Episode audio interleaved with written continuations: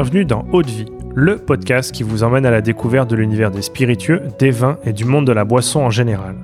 Je m'appelle Louis-Marie et je suis le cofondateur de Speakeasy, un média qui vous emmène explorer les actualités de ces univers passionnants.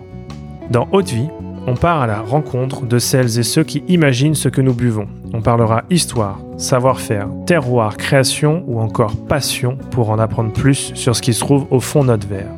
Mais avant de vous laisser avec l'épisode du jour, pensez à vous abonner et à laisser une note plus un avis sur Apple Podcast. C'est la meilleure des récompenses pour toutes les heures de travail effectuées chaque semaine. Bonne écoute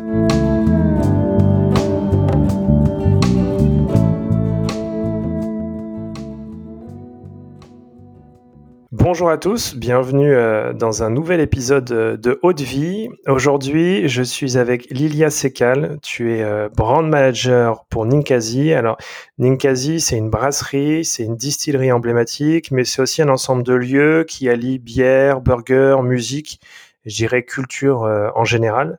Bonjour Lilia. Salut Louis-Marie, merci, merci de, de m'accueillir pour ce podcast et bonjour à tout le monde. Bah, écoute, je suis très content d'échanger avec toi euh, aujourd'hui, à la fois autour de ton parcours, mais aussi euh, autour de, du projet euh, Ninkasi. Peut-être pour rentrer dans le, dans le vif du sujet, tu peux nous parler un peu de ton parcours. tu as d'abord évolué dans le monde du cocktail avant de rejoindre celui des spiritueux chez Ninkasi, c'est bien ça? Tout à fait. Alors, j'ai réellement débuté mon parcours dans le café en torréfaction et c'est là que j'ai commencé à travailler un petit peu les sens, notamment l'odorat. Et euh, très rapidement, je suis montée à Paris et je me suis retrouvée à vendre des photocopieurs, euh, qui était le job le moins fun du monde. Euh, en tout cas, de mon parcours, ça c'est sûr. Et du coup, j'ai eu besoin de raccrocher assez vite avec avec l'humain, avec le partage. et donc, j'ai atterri en restauration. Et euh, le tout premier bar dans lequel j'ai bossé s'appelait le 35 Tours et c'était un bar spécialisé dans les bières craft. Euh, à l'époque, ça n'avait pas forcément le vent en poupe, ça commençait à monter tout doucement. Et très vite, j'ai commencé à graviter autour du monde du cocktail. Et j'ai croisé la route euh, d'un chef barman qui m'a fait découvrir euh, tout plein de choses, tout plein d'associations de saveurs, voilà. Et c'est comme ça que j'ai fini par rentrer euh, à travailler pour la maison du whisky. Et c'est là que le coup de foudre a débuté euh, pour ce spiritueux. Ok.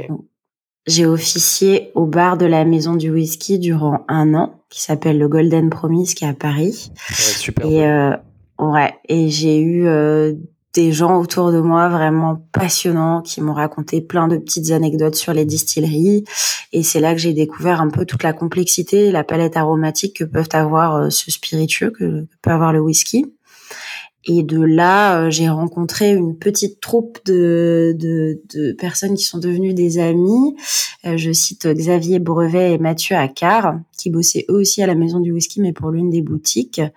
Et, euh, et, en fait, on s'est lancé un peu dans la folle aventure euh, du whisky français, puisque eux ont monté un blog qui s'appelle whisky-français.com. Et on a commencé à geeker sur les distilleries françaises euh, qui produisent du whisky, parce qu'on s'est aperçu à l'époque que personne n'en parlait. Et c'est comme ça que j'ai croisé la route d'Alban Perret, qui est le maître distillateur et maître de chez de Ninkasi. D'accord. Et, euh, et alors, ta première rencontre avec un, spiritueux, c'était euh, ou au Golden Promise ou, euh, avant Tu as toujours eu une appétence un peu pour cet univers ou ça a été vraiment une découverte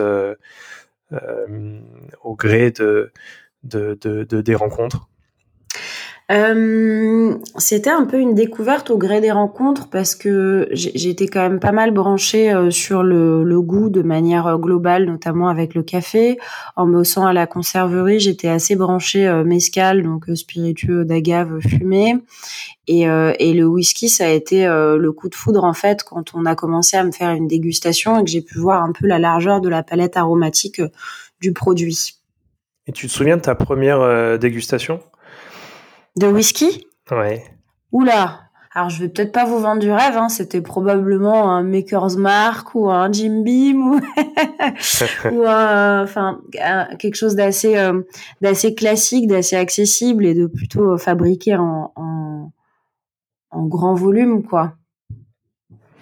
Ok. et donc tu rencontres Alban Perret. Et là, j'imagine qu'au gré des discussions, l'opportunité arrive de rejoindre Ninkasi. comment est-ce que ça se passe et pourquoi tu rejoins ce projet-là? Alors ça a mis beaucoup de temps. En fait, j'ai rencontré Alban euh, avec le projet euh, Whisky français. À l'époque, on était en 2015, alors peut-être en 2016 même. Et euh, les alambics qui venaient juste d'être installés à, à Tarare, la distillerie était assez vide. Enfin, notamment le chai était assez vide. Il y avait qu'un seul alambic. C'est assez petit hein, l'endroit. Et et on goûte un peu ces premiers jus, euh, deux trois choses qui est en barrique, on parle un peu, on boit de l'Imperial Creek, donc une euh, une bière euh, barrel edge qui était trop bonne, qui qui tabasse un peu, qui est à 9%, on rigole bien. Et puis nous, on continue notre petit bout de route dans les distilleries du coin.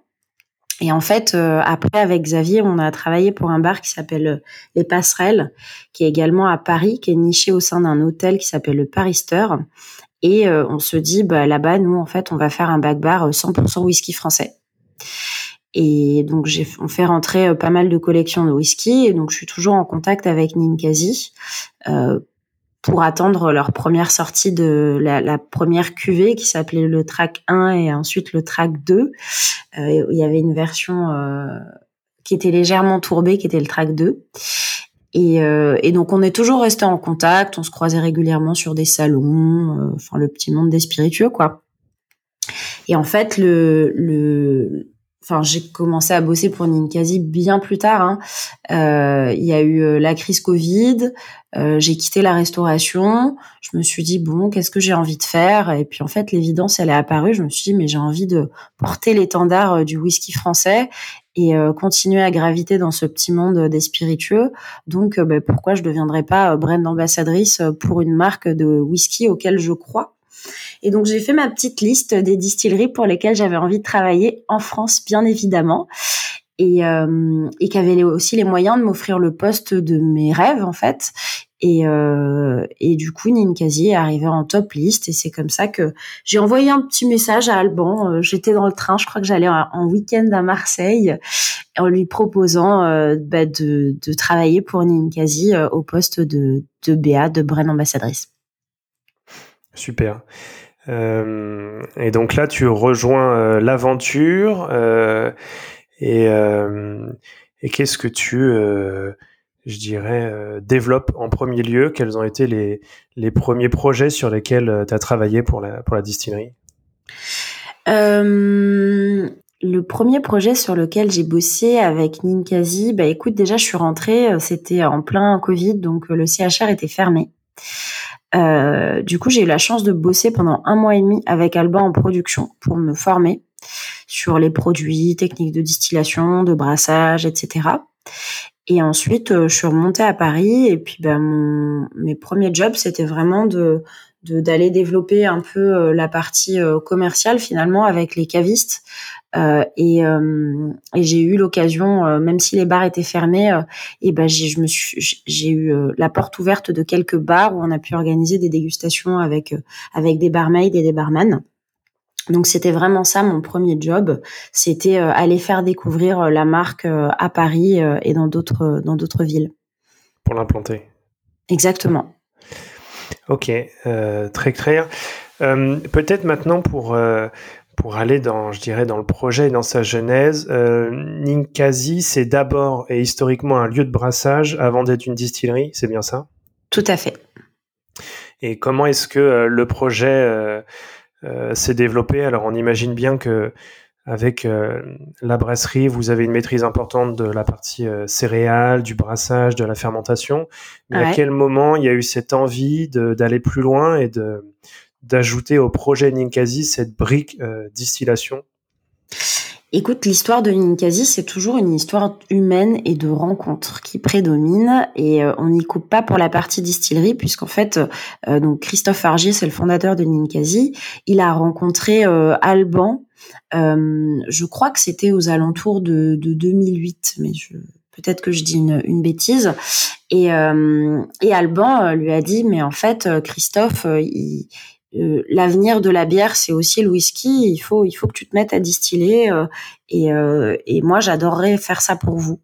Donc, je pense qu'il a commencé à implanter la petite graine à ce moment-là. Ça a mis quelques années avant, avant d'avoir un projet beaucoup plus mûri. Et donc, en fait, ben là, un peu comme mon histoire, c'est Alban qui est venu solliciter une Inkasi par Christophe pour pour faire du whisky. D'accord. Et donc là, on est, on est quoi entre 2012 et 2015 euh, et, euh, et, vous commencez à distiller du whisky en 2015, si je me trompe pas, c'est bien ça? Oui, les premières distillations ont eu lieu en décembre 2015. Le projet, en réalité, il a débuté, euh, il a débuté ouais, bien deux ans avant, et l'installation de la distillerie, elle a commencé courant courant 2015, quoi. Toute façon, le temps que tu commandes tes alambics et qu'on te les fabrique, il se passe toujours un petit laps de temps. D'accord. Et donc là, vous commencez à distiller d'abord des spiritueux blancs, un gin et une vodka, euh, très marqués euh, par, euh, par un peu l'univers du brassage, du houblon et, et toute cette historique. et ensuite, vous commencez donc à, à, distiller du, du whisky. Si on parle un peu de, je dirais, des grands piliers de l'univers de, la distillerie Ninkasi. Euh, qu'est-ce qu'on peut en dire? Alors déjà, c'est le savoir-faire de brassage. Euh, puisque bah on a cette expertise depuis 97 et que pour faire un whisky, eh ben, il faut d'abord brasser une sorte de de bière hein, sans houblon euh, avec de l'orge maltais puisqu'on travaille quasi exclusivement avec de l'orge maltais euh, chez Ninkasi. Euh, donc tu fais ton ton wash, c'est ce qu'on appelle un wash. Donc ça c'est le premier savoir-faire de Ninkasi. Ensuite vient la, la distillation. Bon, là, sans grande surprise, on est équipé de deux alambics de style cognacier qui sont fabriqués par Chalvignac. Et, euh, et l'un des piliers de, de Ninkasi Distillery, bah, c'est Alban. Alban, euh, il a un parcours qui est assez euh, atypique. Alban, à l'origine, il travaille dans le monde du vin. Il a des vignes à Villiers-Morgon, aux portes du, enfin dans le Beaujolais, avec sa femme. Il a toujours travaillé dans cet univers. Ensuite, il a travaillé dans à la distillation des vins. Et, et bah, passionné de goût et de produits, il s'est assez rapidement intéressé au whisky. Et donc Alban, il a cette expertise de vigneron. Donc en fait, il s'est dit mais attends, moi j'ai envie de travailler avec euh, des barriques de vin pour faire les élevages de whisky, puisque bon bah le whisky, je le rappelle, mais euh, ça ne peut pas s'appeler whisky sans avoir euh, deux ans de trois ans pardon de vieillissement sous bois. donc dans des fûts qui sont majoritairement en France fabriqués à, à partir de chênes et, euh, et Alban, bah, il connaît euh, pas mal le monde, euh, le monde viticole et l'impact organoleptique que peut avoir un vin dans un fût. Et donc le whisky, on peut le voir un peu comme un pompeur de mémoire. En fait, il va aller s'imprégner de toute la mémoire du fût. Donc il va y avoir bah, la trame boisée originelle, bien sûr, mais également ce qu'a contenu le vin avant. Et donc, bah, Alban, il s'éclate à nous faire des élevages dans des fûts de vin euh, régionaux. Donc, tu peux retrouver euh, euh, des, des condrieux. alors, bien sûr, on n'écrit jamais les noms des appellations sur les bouteilles parce que c'est c'est protégé. mais on va plutôt parler du vigneron avec lequel on travaille ou du cépage. Donc, par exemple, des fûts de vionnier de chez Yves Cuiron, qui est pas très loin de chez nous, hein, qui est à 40 km à peu près au sud de Lyon c'est vraiment juste à côté, où on va bosser avec des fûts de chardonnay euh, de Bourgogne. L'année dernière, on a sorti un élevage dans un fût de Rasto. Le Rasto, c'est un vin doux naturel. Donc en fait, on va aller chercher un peu euh, sur ces aromatiques-là quelque chose de proche d'un sherry. Donc au lieu d'aller chercher euh, des barriques de, de bourbon américain ou des sherry espagnols, ben nous on va essayer de se sourcer un maximum et quasi exclusivement en France sur nos sur nos fûts. D'accord. Euh, et, euh, et, je dirais sur le style, effectivement, le style des whisky, il est très marqué par, euh, par l'élevage en fût de vin. Est-ce qu'il y a eu, je dirais, beaucoup de recherches pour trouver un peu le, le style quasi où il s'est imposé assez vite Comment est-ce que ça s'est passé sur les, premiers jus et les premiers élevages? Alors, globalement, tu y a une pâte Ninkasi qui est hyper hyper forte. Euh, on s'est fait une dégustation l'autre jour à l'aveugle sur des whisky qu'on avait réduit pas mal à 40 et avec des produits qui ne venaient pas de la distillerie. Et en fait, on était, je crois qu'on était peut-être 6, 7 autour de la table et on a tous retrouvé qui était Ninkasi ou pas parce qu'il y a un gros marqueur aromatique. Moi, je trouve que c'est vraiment la pâte d'Alban parce que tu as une espèce de générosité et de gourmandise dans, dans chacun des jus qui marque. Tu vois, donc ça vient euh, sûrement des courbes de distillation, de notre alambic, euh, enfin voilà. Et euh, donc il y a vraiment cette cette pâte de distillation qui est vraiment très marquée, quel que soit l'élevage. Et ensuite, effectivement, bah il y a eu beaucoup de recherche, comme tu dis, de, de recherche-développement. Et la recherche en développement euh, dans, les, dans, le, dans le whisky, c'est très simple. Hein. Tu prends ton New Make Spirit, tu le mets dans différents types de barriques et tu goûtes.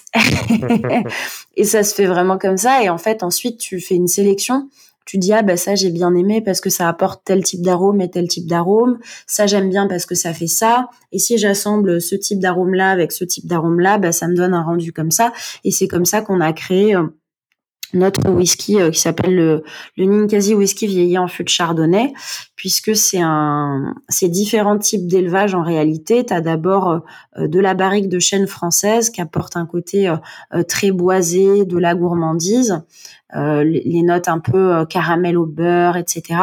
Ensuite, tu vas avoir de la barrique de chardonnay de Bourgogne qui apporte le côté raisin blanc et des notes également très florales. Et, et on termine par du vionnier euh, et les vionniers, ça nous apporte un côté euh, euh, fruité assez assez renforcé sur le fruit compoté. Et donc ça plus ça, c'était des expérimentations à la base, et ben ça nous ça finit par nous faire ce jus-là. Tu vois, ce produit-là, on l'a sorti en 2021, en avril 2021.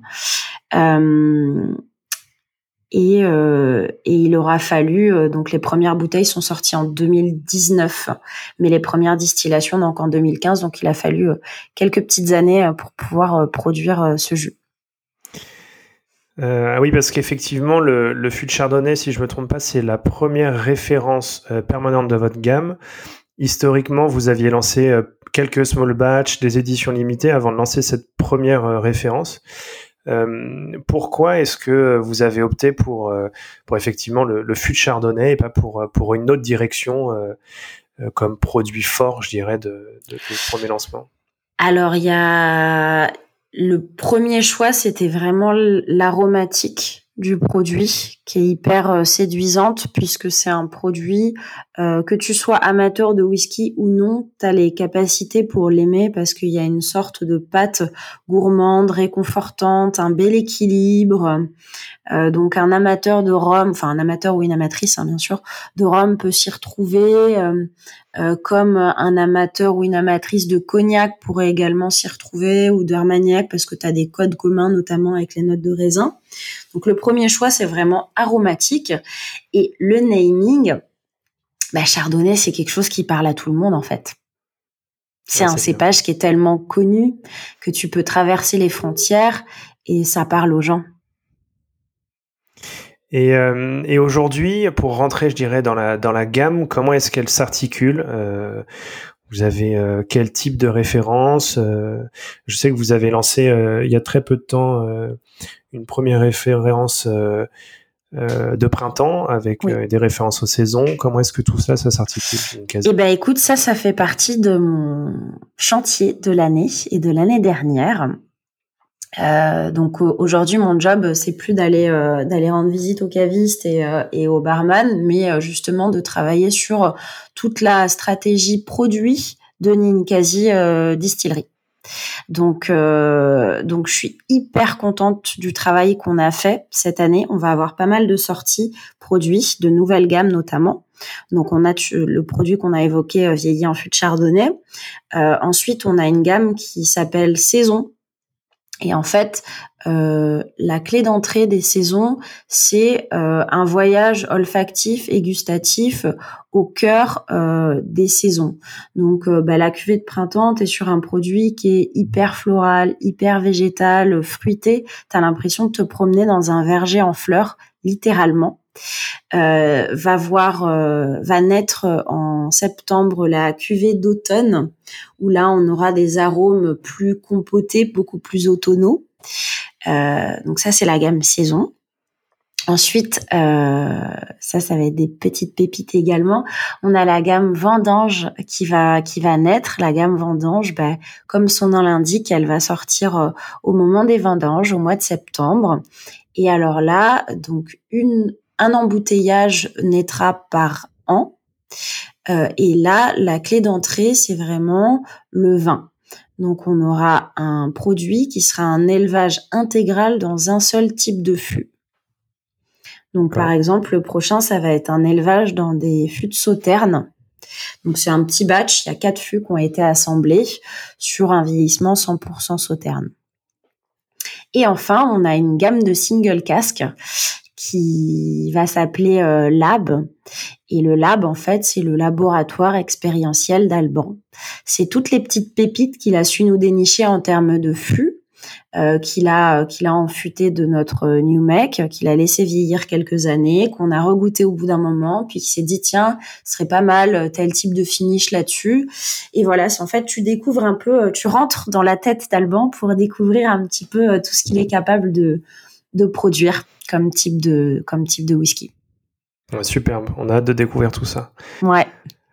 Euh, et, si on se projette un peu maintenant dans le futur, euh, quels sont les, grands projets sur lesquels vous travaillez? Je vous ai un peu parlé de, gamme et de développement de gamme. Est-ce qu'il y a d'autres projets euh, assez forts dans les prochaines années? Ah ben là, il y a un énorme projet qui est en train de naître. C'est la nouvelle brasserie et la nouvelle distillerie. J'y étais hier.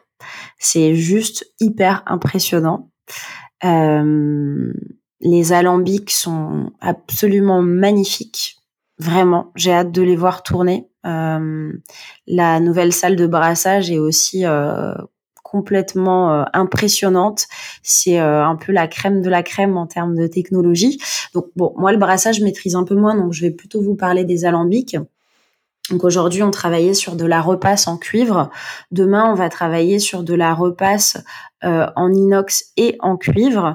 Je m'explique, c'est des alambics qui sont qui ont été euh, fabriqués par euh, Dominique Honoré, qui est un fabricant d'alambics dans le dans l'est de la France et qui est très réputé. et lui, donc, il a équipé pas mal de distilleries, notamment sur des colonnes de distillation, enfin plein de technologies différentes. Et il y a quelques années, il a mis au point un nouveau système de distillation qui est une distillation à basse température.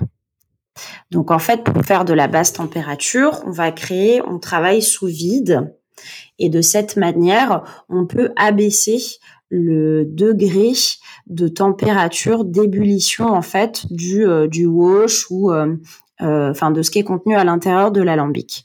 Pourquoi faire ça? Ben, La première raison, déjà, elle est euh, énergétique. Euh, on fait des, gains d'énergie qui sont énormes et la distillation, on sait que c'est méga, méga, méga énergivore. Euh, donc ça, c'est le premier point. Le deuxième point, c'est que, eh ben, quand on chauffe moins, on évite de perdre certains esters, donc certaines, certains arômes. Donc on, espère avoir également un, un New Make Spirit euh, euh, plus fin, qui aura probablement une aromatique différente.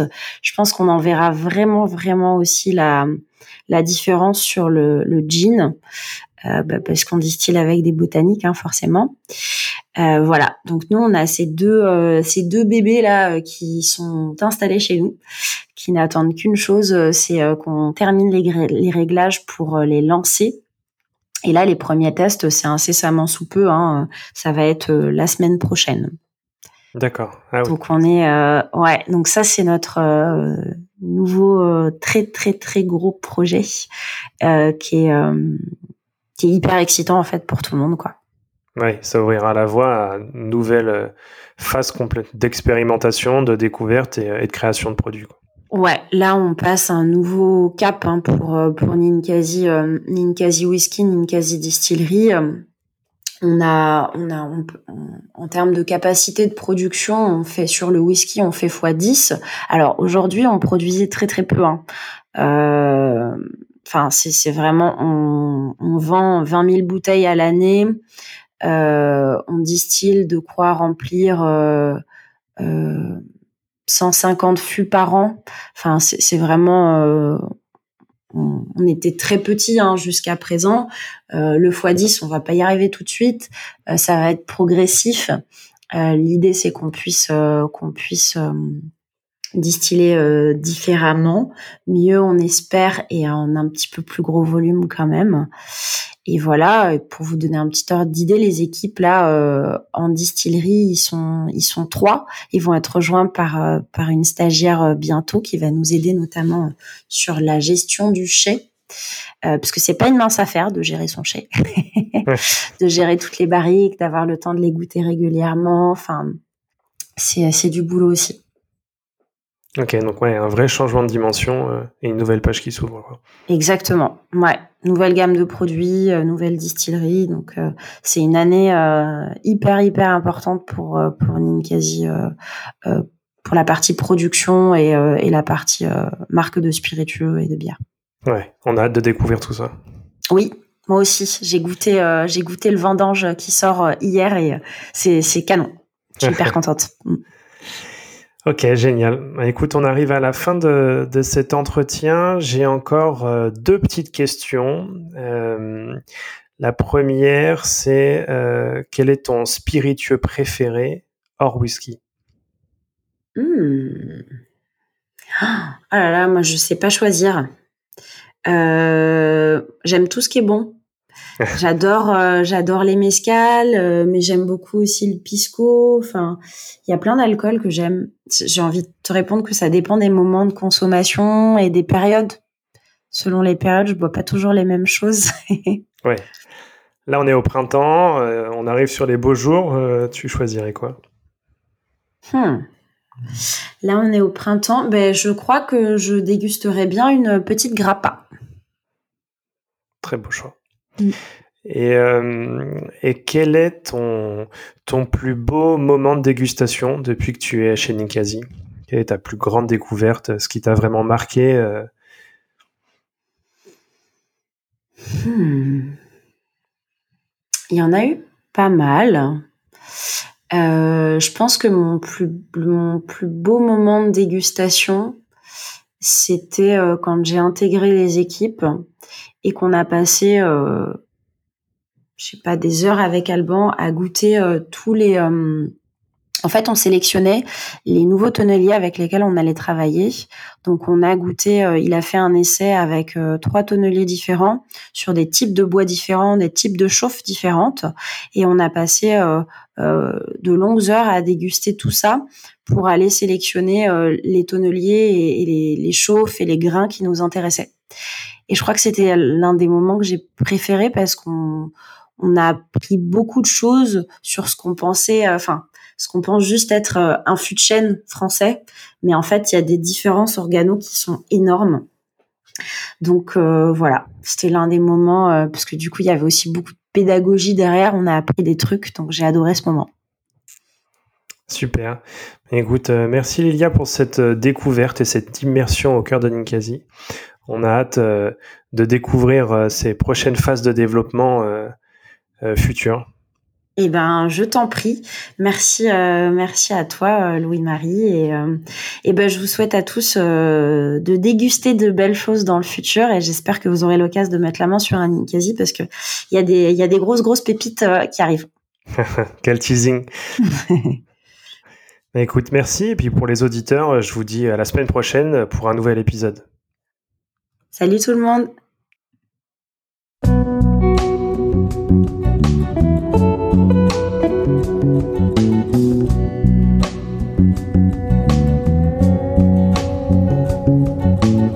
Haute vie, c'est terminé pour aujourd'hui. Enfin presque. Si vous avez aimé cet épisode, pensez à noter Haute Vie 5 étoiles sur Apple Podcast avec un petit commentaire pour nous encourager. C'est ce qui nous aide à gagner en visibilité et nous encourage à produire toujours plus d'épisodes. Enfin, si vous souhaitez en apprendre plus sur l'univers des vins, des spiritueux et du monde de la boisson en général, rejoignez-nous sur Speakeasy, le lien est dans la description. Merci encore et à la semaine prochaine.